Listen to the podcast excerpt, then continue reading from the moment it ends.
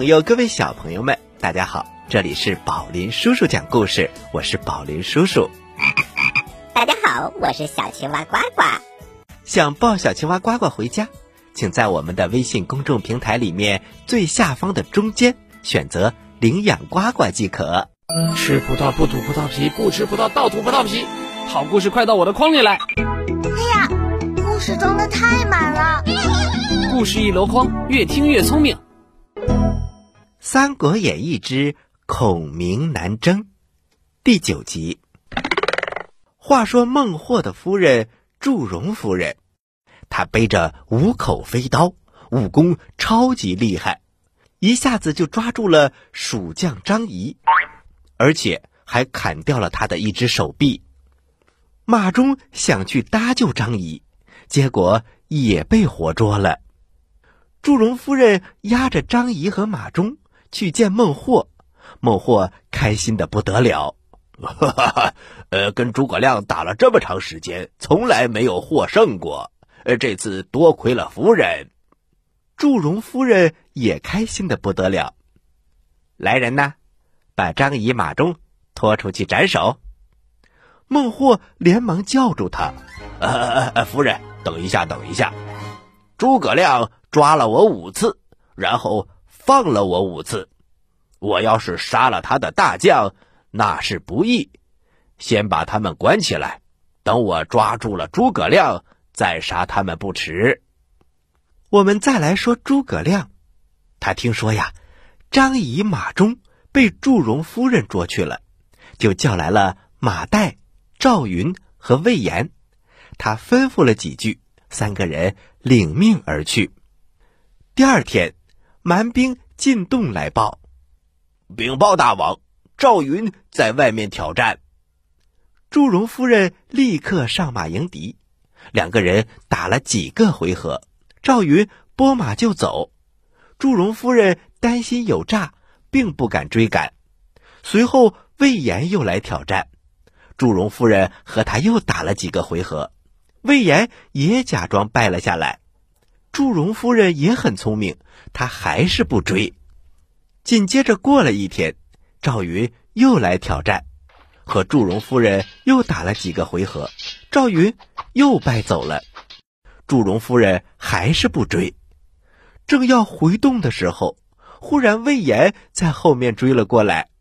祝融夫人大怒，挺枪来战，魏延调转马头，扑啦啦的就跑了。祝融夫人大怒，拍马直追，魏延逃到了一条小路上。忽听背后一声响，回头一看呐，只见祝融夫人已经跌了一个人仰马翻。原来马岱埋伏在这里，用绊马索把他的马给绊倒了。马岱绑上了祝融夫人，把他带到了孔明的帐中。孔明连忙命人解开绳索，白酒为他压惊，又派人去告诉孟获。说愿意用祝融夫人换回张仪和马忠，孟获当然答应了。他立刻把张仪和马忠放了，孔明也把祝融夫人送回了洞中。孟获一见祝融夫人平安回来，他又惊又喜。这时突然有人进来，禀报大王，目录大王到了。小朋友们，你们还记得吗？之前呢？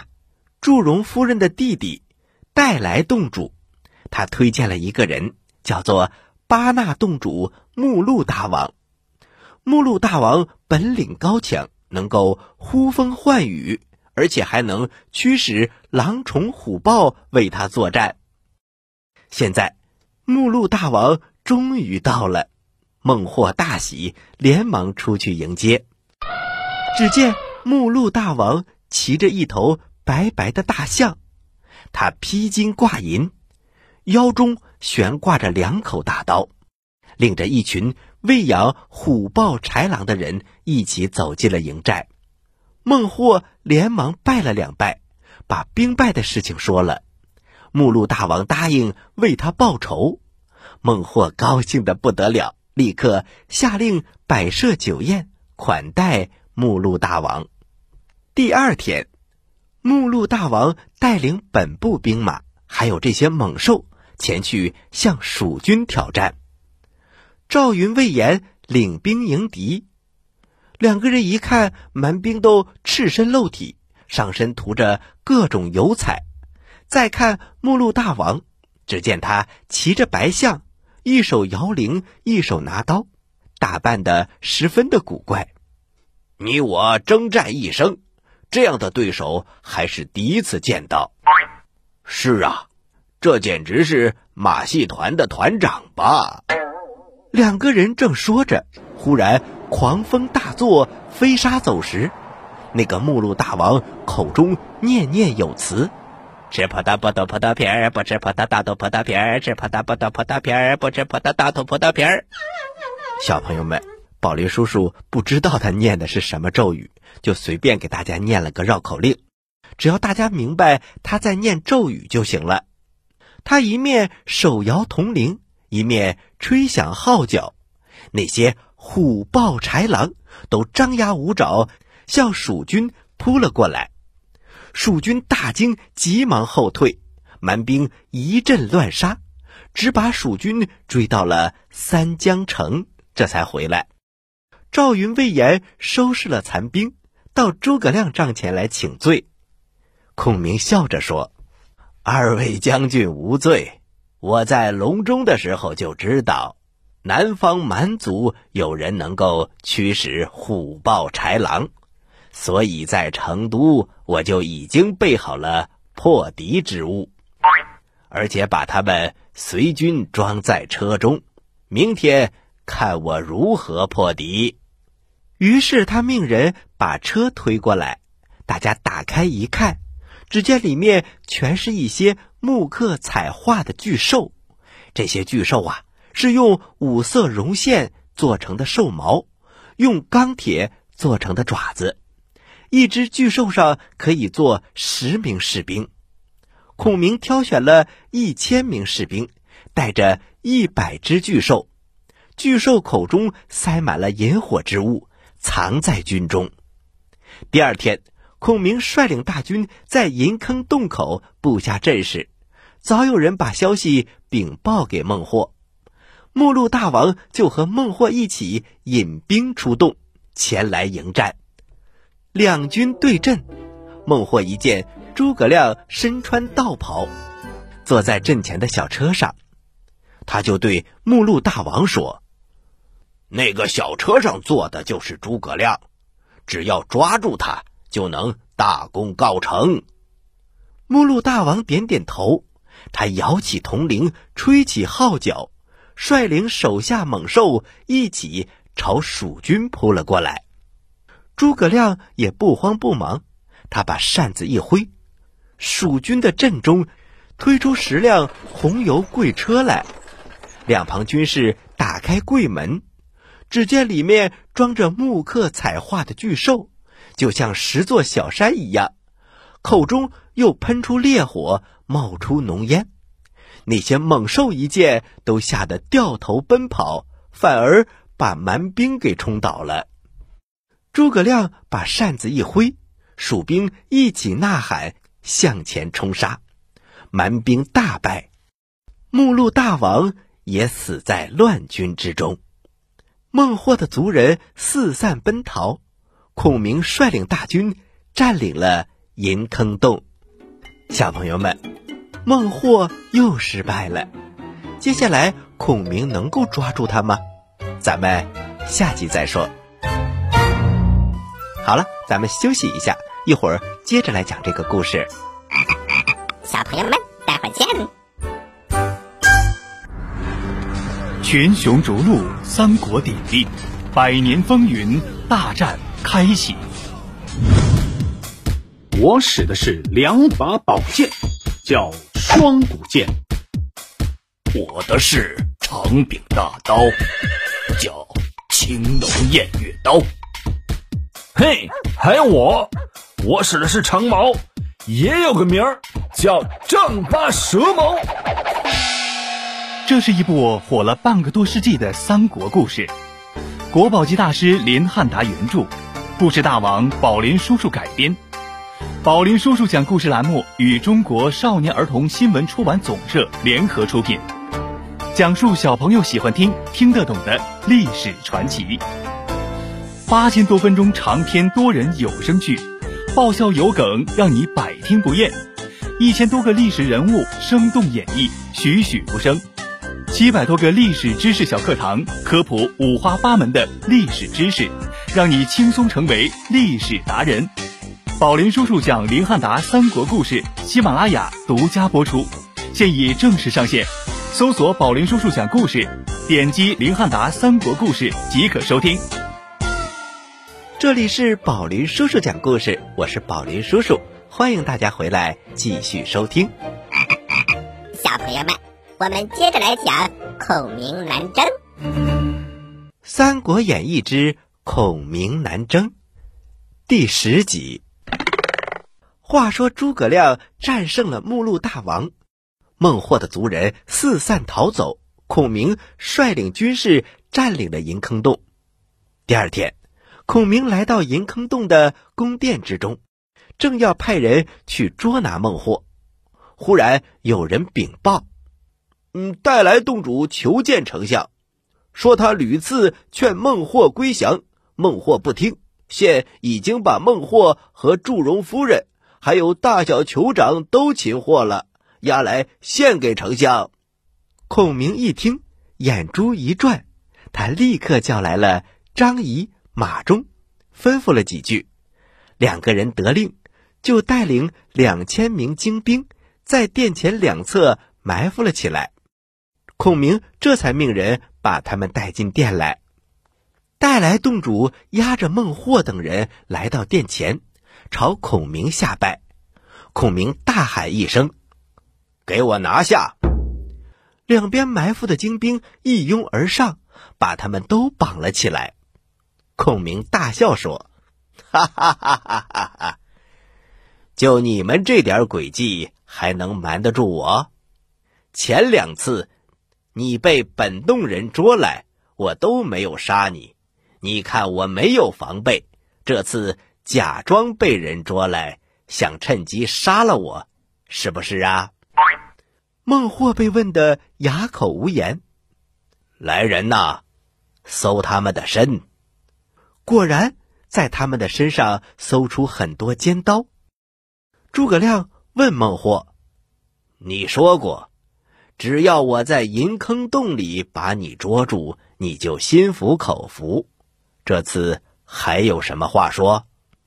孟获狡辩道：“这次是我自己送上门来的，并非你的本事，我自然不服。”孔明生气地说。我既然已经捉了你六次，你怎么还不服？你要等到什么时候才肯服啊？呃，只要丞相再抓我第七次，那个时候我自然真心归服，发誓以后绝不反叛。哈哈哈哈哈！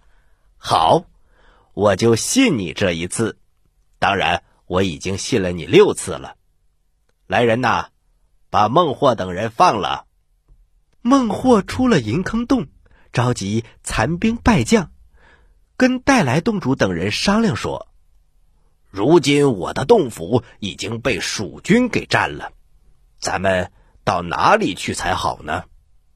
带来洞主说：“我有一个办法，东南边有个乌戈国，国主名叫乌突谷，身高两丈。”他手下的军士个个身穿藤甲，那些藤甲生长在深山老林之中，采来之后先在油里浸泡，过半年以后才取出来，然后晒干，再放进油中浸泡，这样反复十几遍，最后才造出藤甲，穿在身上，渡江不沉，刀枪不入。姐夫要是能够请来他们相助，还愁破不了诸葛亮吗？孟获大喜，就带领人马投奔乌戈国，去见乌突古。孟获与乌突古相见之后，就把兵败的事情一五一十的说了一遍。乌突古说：“我一定尽全力帮你报仇。”第二天，乌秃古带领三万藤甲兵朝蜀军杀来，魏延领兵迎战。藤甲兵席卷而来，蜀兵连忙放箭，那些箭射在藤甲兵的身上，纷纷落地。蜀军又用刀砍，可是怎么也砍不进去。藤甲军手拿钢叉，与蜀军厮杀，蜀兵无法抵挡，只好逃走。魏延带着败兵回营，向孔明禀报了战况。孔明听了之后沉思不语。过了一会儿，他命令赵云和魏延把守营寨，自己带着向导吕凯等人。领了一支人马查看地形。孔明来到一座山上，朝下一望，只见一条山谷，形状如同一条长蛇，两边都是悬崖峭壁，连一棵树都没有。孔明问当地人：“这里叫什么名字？”当地人说：“刚才经过的是桃花渡，这里是盘蛇谷。”出了这个谷口，就是通往三江城的大路。孔明笑着说：“好一个盘蛇谷，这是老天赐给我的，助我成功的地方。”于是孔明回到大寨，叫来了马岱，命他将计把十辆黑油柜运到盘蛇谷，然后带领本部人马把守两个谷口，不许走漏风声。到了规定的日期，依计行事。然后他又叫来了赵云，吩咐他带领本部人马把守盘蛇谷后通往三江城的大路。又找来魏延，命他率领本部人马在桃花渡下寨。等蛮兵攻打的时候，就丢下营寨，朝插着白旗的地方退守。孔明给魏延半个月的期限。命他在十五天里连输十五阵，丢下七座营寨。如果赢了一阵，或者少丢一座营寨，就按军法处置。魏延听了孔明的安排，大惑不解，想到自己只许败不许胜，不免有点不高兴。孔明命令张毅领一支人马去指定的地方扎营，又换来了张仪。马岱交代了几句，让他们带领一千名投降来的蛮兵依计而行。话说乌突古打了胜仗之后，终日和孟获饮酒作乐。孟获对乌突古说：“诸葛亮打仗喜欢设埋伏，今后交战的时候，你一定要嘱咐部下，凡是山谷之中。”草木茂密的地方都不要进去。乌突古有点喝醉了。呃，大王说的有理，中原人诡计多端，呃，今后呃，我我我一定听你的。我在前面厮杀，你在呃后面指点。来来来来来，再干一杯。两个人正说着，忽然得报，蜀兵。在桃花渡下寨，乌秃古立刻站起身，酒劲儿也散了一半他立刻率领藤甲兵去与蜀军交战。魏延和蛮将战了两三个回合，然后假装败走。蛮将怕中埋伏，也不敢去追。第二天，魏延又来挑战，乌秃古一见，立刻派人去厮杀。魏延打了几个回合，又逃走了。蛮将追杀十几里，见周围也没有什么动静，知道蜀兵没有埋伏，就放心的率领了部队占领了蜀兵的营寨。从第二天开始，乌突古率领大军一路追杀魏延，蜀军大败，丢盔弃甲，都朝着白起的方向逃走。蜀军往前走。只见前面已经有了一座营寨，就驻扎了下来。乌突古追杀了过来，蜀兵又丢下营寨继续逃走，蛮兵又占领了新寨。就这样，一连十五天，魏延且战且走，一共打了十五场败仗，丢了七座营寨。蛮兵一见路上并没有埋伏，就放心的追赶。到了第十六天，魏延率领败军迎战乌突古。乌突古骑着大象朝魏延大骂，魏延和他战了一个回合，转身就跑。蛮兵大举进攻，魏延率领部队逃进了盘蛇谷。乌托古见两边山上没有树木。知道那里不能设下埋伏，就放心的进了谷。可是眼前出现了十几辆黑油贵车，挡住了去路。呃，这是什么？禀报大王，这是蜀兵运粮的车子，他们见了大王来了，就丢下粮车逃走了。哈哈哈哈哈哈！好，继续追赶。大军要追出谷口的时候，只见那里的几十辆大车都装着干草，堵住了谷口。